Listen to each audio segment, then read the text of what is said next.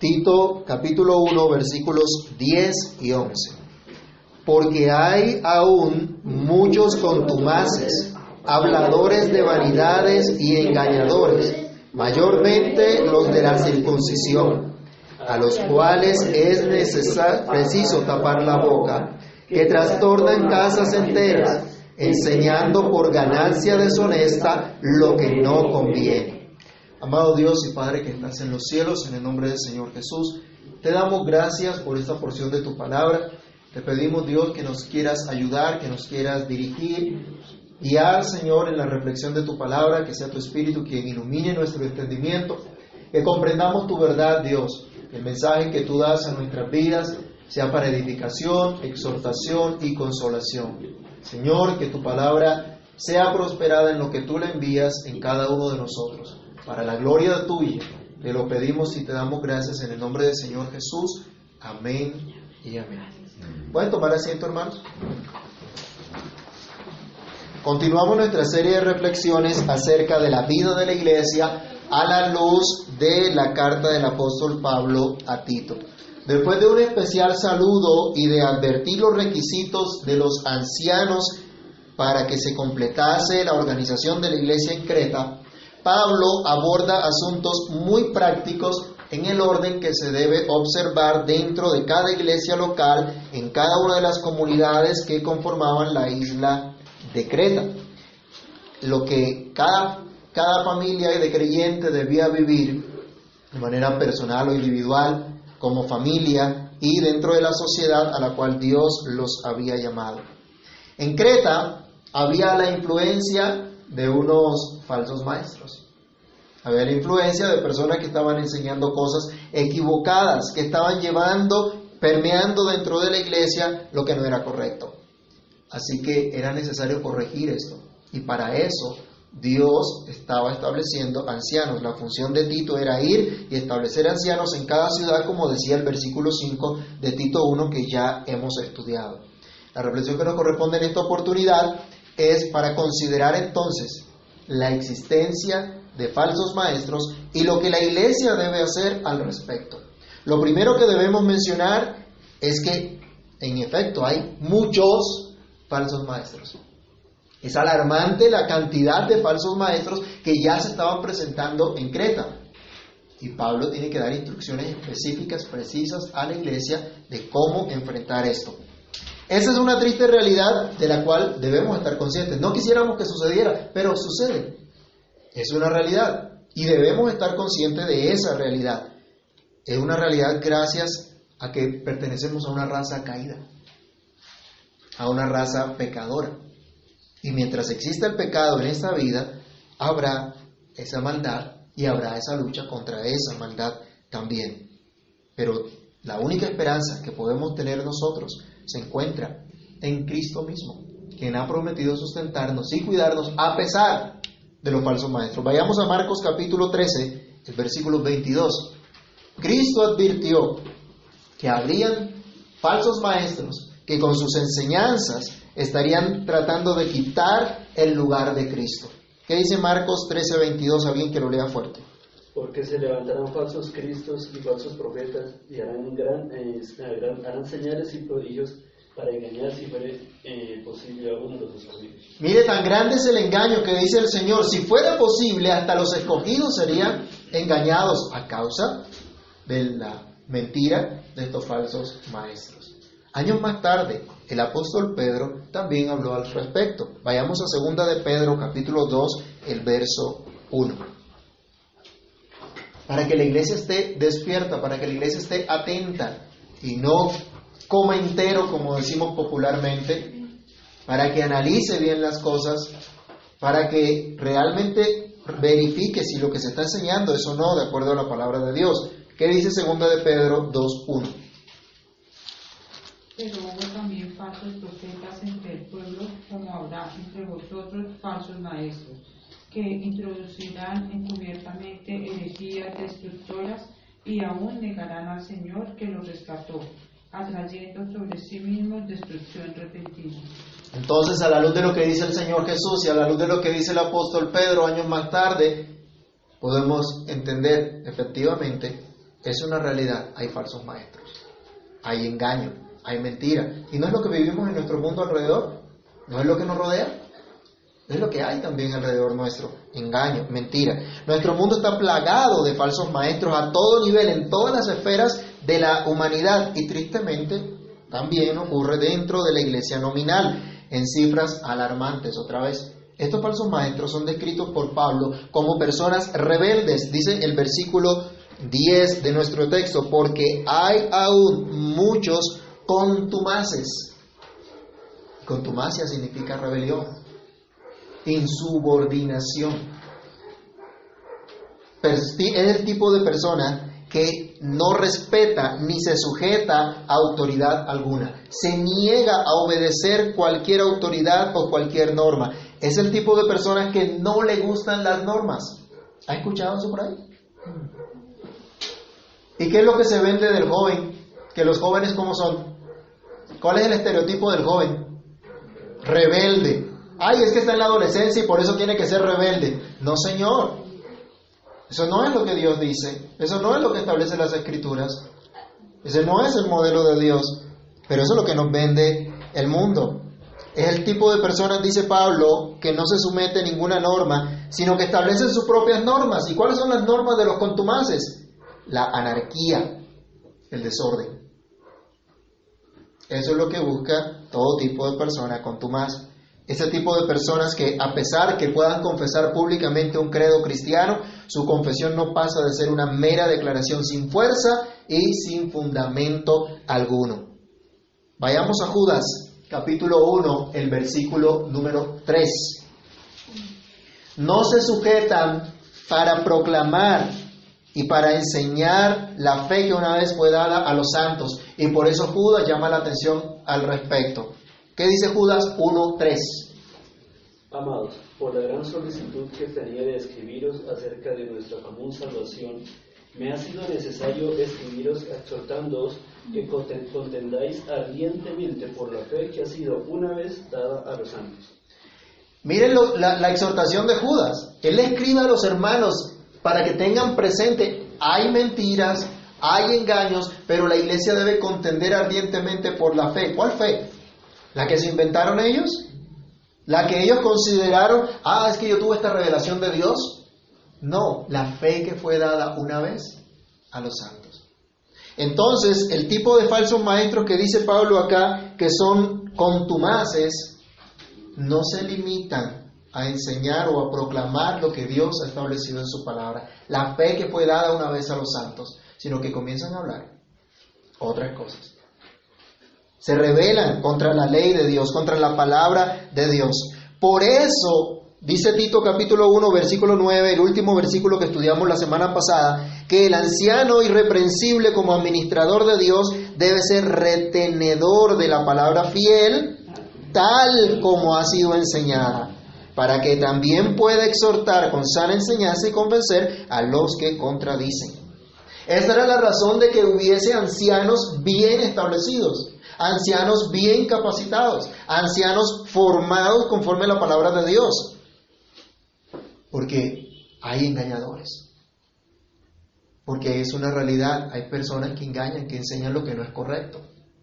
Y Pablo le está diciendo a Tito, debes tener cuidado con esto y debe mirar quiénes son los ancianos que van a ser establecidos en cada comunidad local. El mundo hoy celebra el tipo de persona rebelde, el tipo de persona insubordinada, y la llaman gente de mente abierta.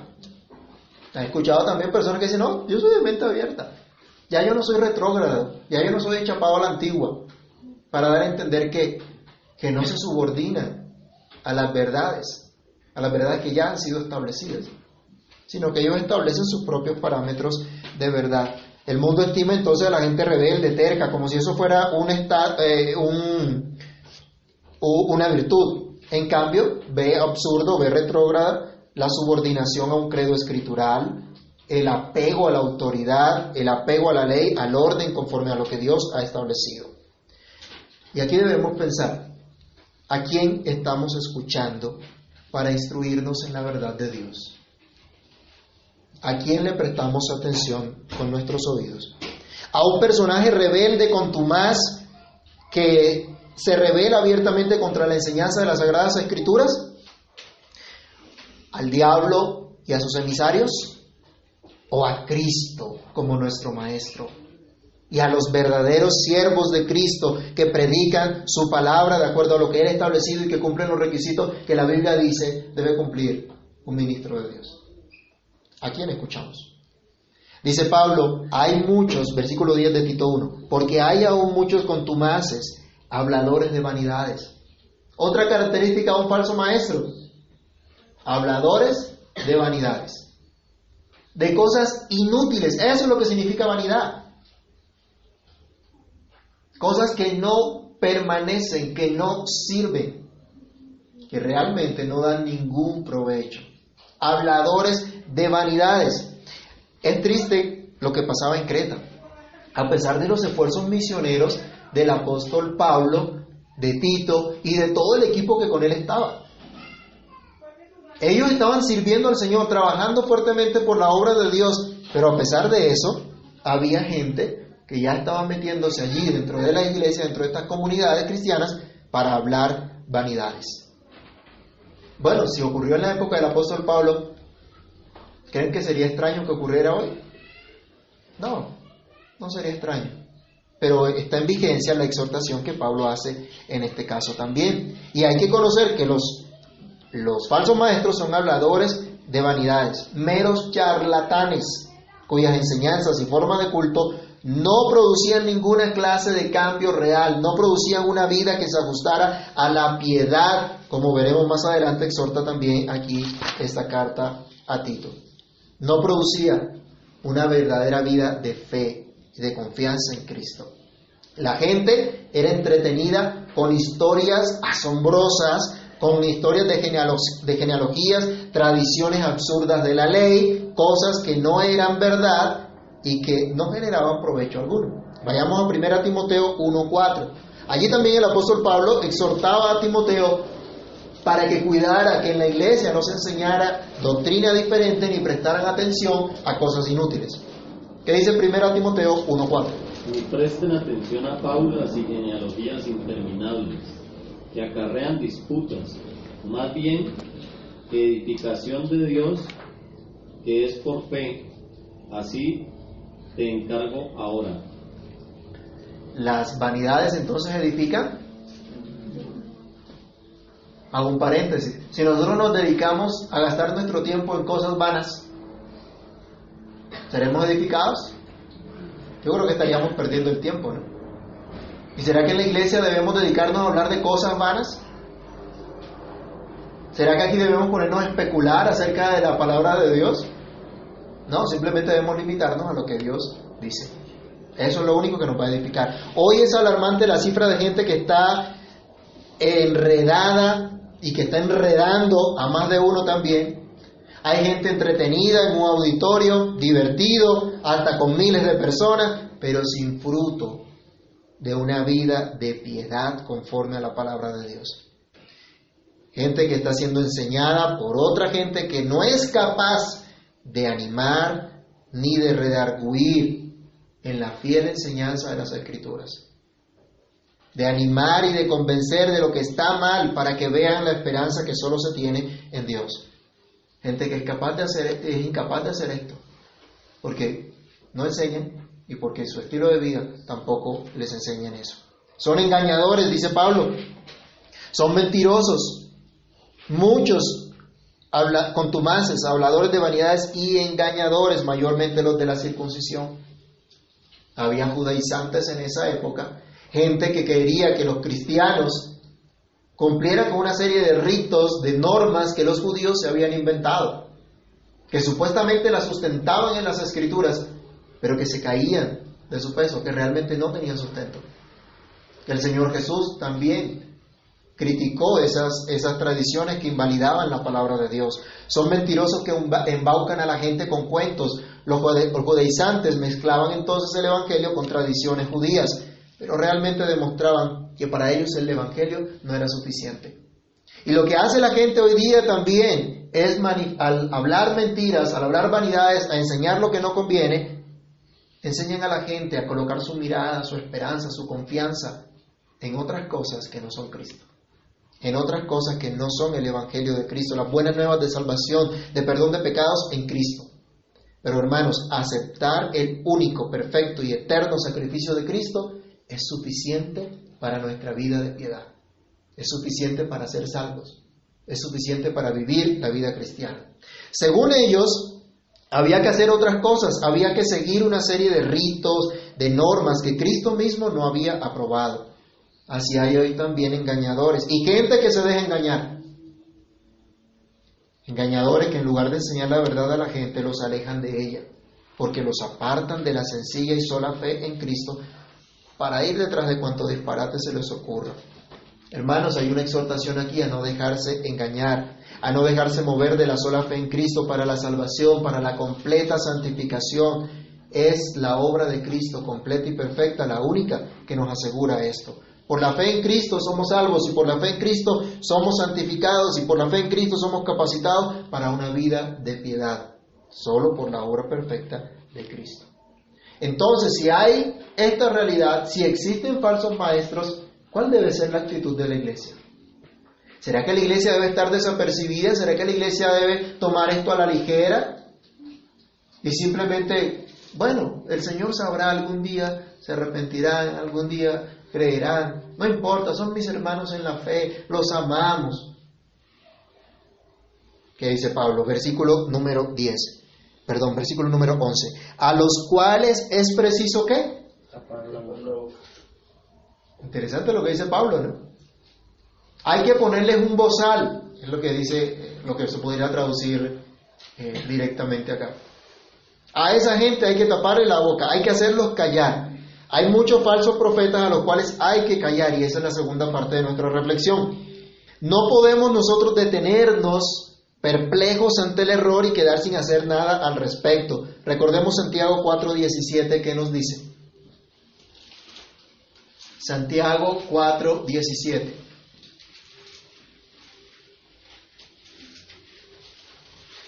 Y el que sabe hacer lo bueno y no lo hace, le es pecado. El que sabe hacer lo bueno y no lo hace, le es pecado. Si sabemos, si conocemos la verdad y no la proclamamos, dice, eso es pecado. Si conocemos del engaño y no lo denunciamos, eso es pecado. Eso ofende a Dios, viola la ley de Dios. En la iglesia no existe libertad para permitir que los que promueven falsas enseñanzas, que contradicen abiertamente las escrituras, sigan como si nada. No, para eso entonces, eh, decía Pablo a Tito, tiene que establecer ancianos en la ciudad, para que cuiden la iglesia. Y vamos a ver más adelante la disciplina que ellos también tendrían que ejercer dentro de la iglesia. Los judaizantes estaban poniendo en peligro entonces la vida de la iglesia al buscar apartar la confianza de la gente en la obra de Cristo para ir a descansar en sus propias obras, en sus ritos, en lo que ellos hacían, aunque no producía una vida piadosa, cosa que sí produce el Evangelio. Ante estos falsos maestros, Pablo dice, es necesario detener sus mentiras. Es necesario colocarle freno a esas mentiras. No podemos tolerar en la iglesia local que se propaguen esas mentiras, que se permeen esas mentiras. Hay que tomar cartas en el asunto, porque si no, van a dañar la iglesia. De hecho, más adelante eh, se ejerce una disciplina fuerte. Vayamos un momentico a Tito 3, versículos 10 y 11. Dice, al hombre que cause divisiones después de una y otra amonestación, deséchalo, sabiendo que el tal se ha pervertido y peca y está condenado por su propio juicio. ¿Cómo les parece? Disciplina en la iglesia. ¿Se acuerdan que la semana pasada hablábamos de disciplina y que la iglesia, la carta de Tito habla de disciplina? Bueno, los ancianos tendrían que ejercer esta disciplina. No podían permitir que en la iglesia se presentaran estas cosas. Los miembros de la iglesia local deben estar conscientes que como parte de la iglesia ellos son también columna y baluarte de la verdad. Eso es la iglesia de Cristo. Es columna, es baluarte de la verdad. Somos depositarios de la fe. Y somos llamados a cuidar ese buen depósito. Toda la iglesia. los ancianos cuidando de la iglesia, pero cada uno en particular. No se puede convenir con el engaño. El amor y la fraternidad cristiana no implican tolerar el pecado y las falsas enseñanzas asumiendo que todo está bien, que no ha pasado nada, que callemos para no tener problemas. Esa es la actitud de mucha gente, por cierto, ¿no? Para evitar conflicto mejor me quedo callado. Y algunos se aprovechan de eso también y se imponen. ¿Sí? Porque si les dicen algo, ahí viene el, problema, ahí viene la pelea. Y algunos dicen, mejor me aíslo y que los demás hagan lo que bien les parezca. Yo no me meto en nada de eso. No, en la iglesia no se puede tolerar esas cosas. En el pueblo de Dios no se puede tolerar eso. Pablo insiste en que estos falsos maestros se les debe callar, que es necesario ponerle bozal en la boca. Eso es lo que literalmente se traduce en el versículo 11 de Tito, la primera parte. Como una bestia se le pone bozal para refrenarlo de abrir la boca y dañar a alguien. Si han visto esos perros guardianes que utilizan en, las, en algunas empresas de seguridad, pero no lo pueden llevar por ahí como mascotas tranquilamente. Tienen que ponerles un bozal, porque si lo dejan sin bozal, ¿qué pasa? Pueden dañar a alguien, pueden morder a alguien. Aquí, así viene la figura esta. A esta gente hay que ponerles un bozal. Si es necesario, así que es necesario que en la iglesia se callen, se hagan callar los mensajes engañosos, las falsas doctrinas y las herejías que destruyen la vida de los creyentes. No es cosa liviana el engaño, hermanos. No es cosa liviana y usted no lo tenga por liviano. No tenga por liviano la falsa enseñanza, las mentiras de un falso maestro. No son cosa liviana. Destruyen. Destruyen la vida de la iglesia. Destruyen al pueblo de Dios. En la iglesia hay que detener toda clase de injusticia y de maldad que se infiltra a través de enseñanzas de falsos maestros. Mucha gente en la iglesia está escuchando a uno y a otro por aquí y por allá. Ahorita con internet. Eso escuchan a Raimundo y todo el mundo. Bueno, Dios no les dio pastores que los cuiden, que les enseñen. Dios no les dio las escrituras. Hay que estar atento a eso y tener mucho cuidado. Pablo no habla de asesinarlos, ¿no? Ni literalmente ponerles una mordaza. Debemos tener eh, cuidado con eso también. Más adelante vamos a ver específicamente la que la observancia de la vida de la iglesia es la manera como se le tapa la boca a estos falsos profetas, a estos falsos maestros. Es necesario combatir el mal haciendo el bien. Vayamos a Romanos 12, 21. Y el resto de la carta de, de, de, Tito nos va a decir cómo es que le callamos la boca, cómo es que se le tapa la boca a estos falsos maestros. Romanos 12, 21. ¿Quién lo puede leer en voz fuerte, por favor? No seas vencido de lo malo, sino vence con el bien el mal. Había muchas cosas entonces por arreglar en Creta. Había una gran dificultad con los falsos maestros que ya habían entrado a hacer de las suyas en las comunidades de la isla. Pero recordemos que esas comunidades representaban la iglesia de Dios en ese lugar y tenían una promesa. Cristo hizo una promesa. Las puertas del Hades no prevalecerán contra la iglesia de Cristo. Había que tomar medidas, pero no estar desesperados, sino confiando en la obra de Cristo. ¿Se acuerdan que Pablo cuando saludaba a Tito, qué era lo que le deseaba? Que tuviera buena aventura en lo que iba a hacer, en la obra que hacía. No, acuérdense que les decía, él le decía, amor, gracia y paz. Gracias, misericordia y paz de Dios para Tito. Y eso es lo que tenía la iglesia. Gracias, misericordia, paz de Dios. Entonces, no había derrota para la iglesia de Dios, a pesar de estar enfrentando tamaña dificultad. Dios estaba de su lado y los estaba instruyendo para hacer lo que es debido. A veces, hermanos, nosotros vemos las dificultades como algo tan terrible, como un estorbo a nuestra vida, a nuestro desarrollo, a nuestro ministerio. Pero Dios, a través de todas esas mismas situaciones, también nos da instrucciones de cómo vivir en medio de eso.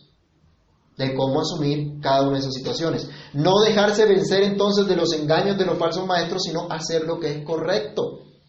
Lo que, lo que se estaba mandando, hacer lo bueno delante de Dios, que los estaba capacitando para ello por medio de la instrucción que le daban esta carta a Tito. por la fe en Cristo, por el poder del Espíritu de Dios en la vida de cada creyente, tal como hoy sucede también entre nosotros. No podemos dejarnos engañar de los falsos maestros, no podemos quedarnos callados ante la falsa enseñanza, sino que debemos proclamar, anunciar, enseñar lo que es correcto, lo que es verdad en cada una de nuestras comunidades locales, en nuestra propia familia y en la sociedad en donde quiera que Dios nos haya colocado, donde quiera que Dios nos haya puesto.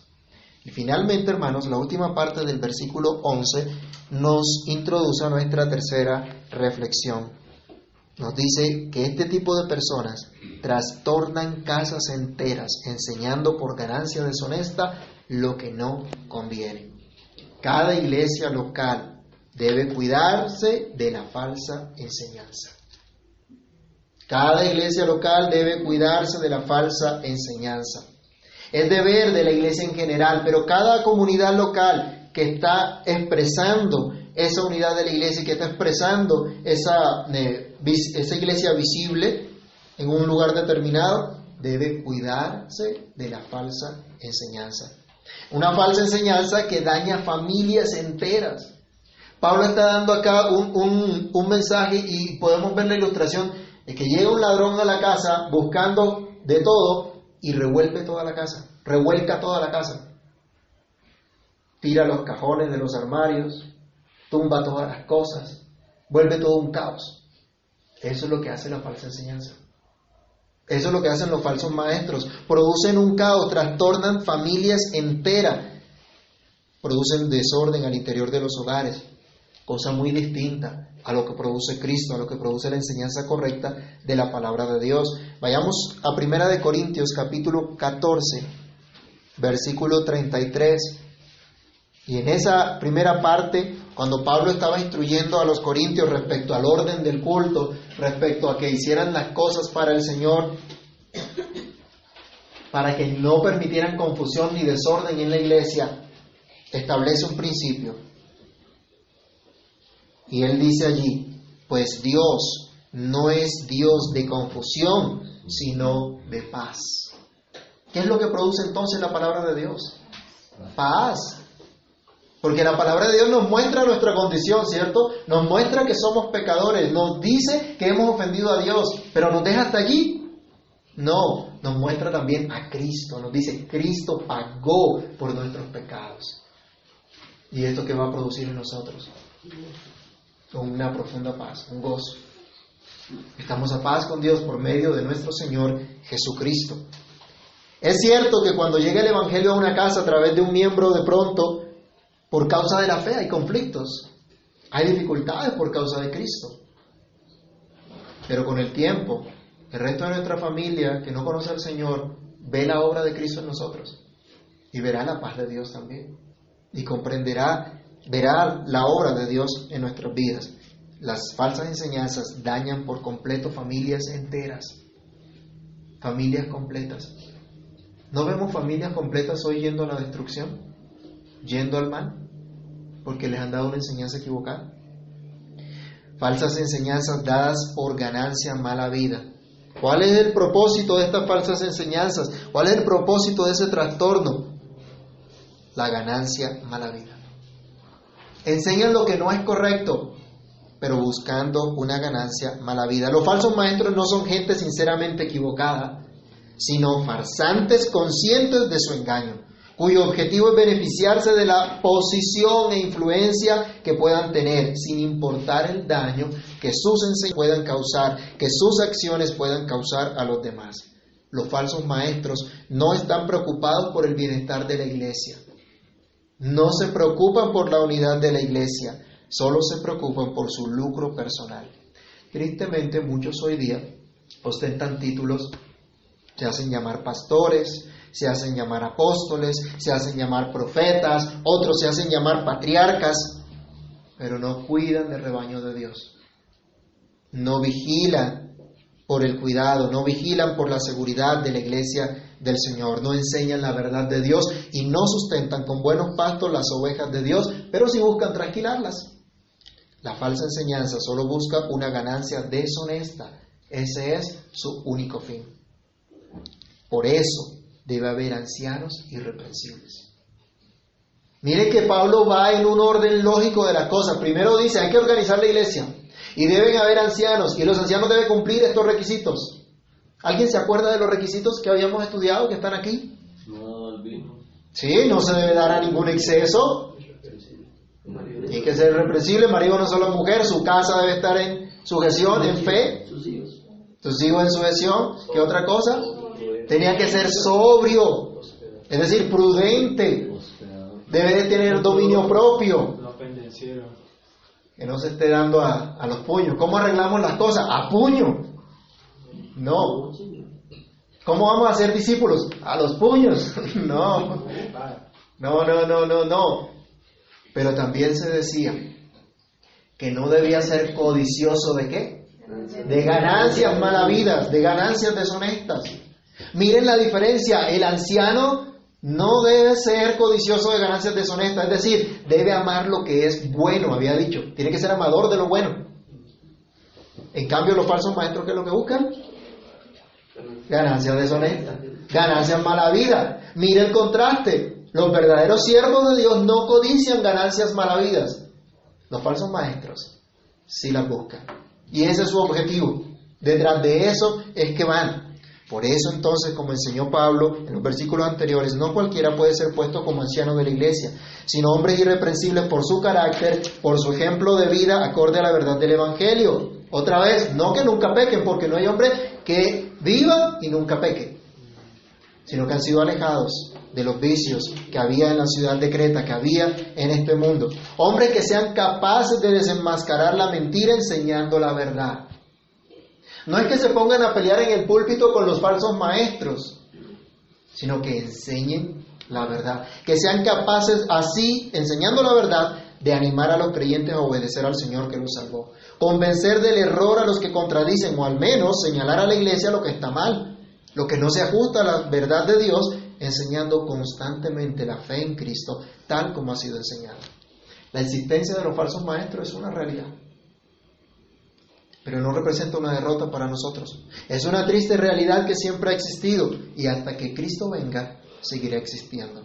Pero la iglesia ha sido puesta para luchar contra ella, sabiendo que ya Cristo obtuvo la victoria. Cuando Cristo venga, nuestra lucha se acabará. Mientras tanto, roguemos al Señor por ancianos bien preparados en la iglesia.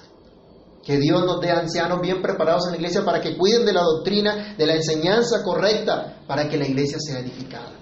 Pero oremos también, hermanos, que seamos todos discípulos de Cristo, que escuchen la verdad del Evangelio, que escuchen la verdad de Dios a través de lo que Dios ha puesto para enseñar correctamente. Roguemos que como iglesia podamos resistir a los falsos maestros y no tolerar sus mentiras en nuestras comunidades locales.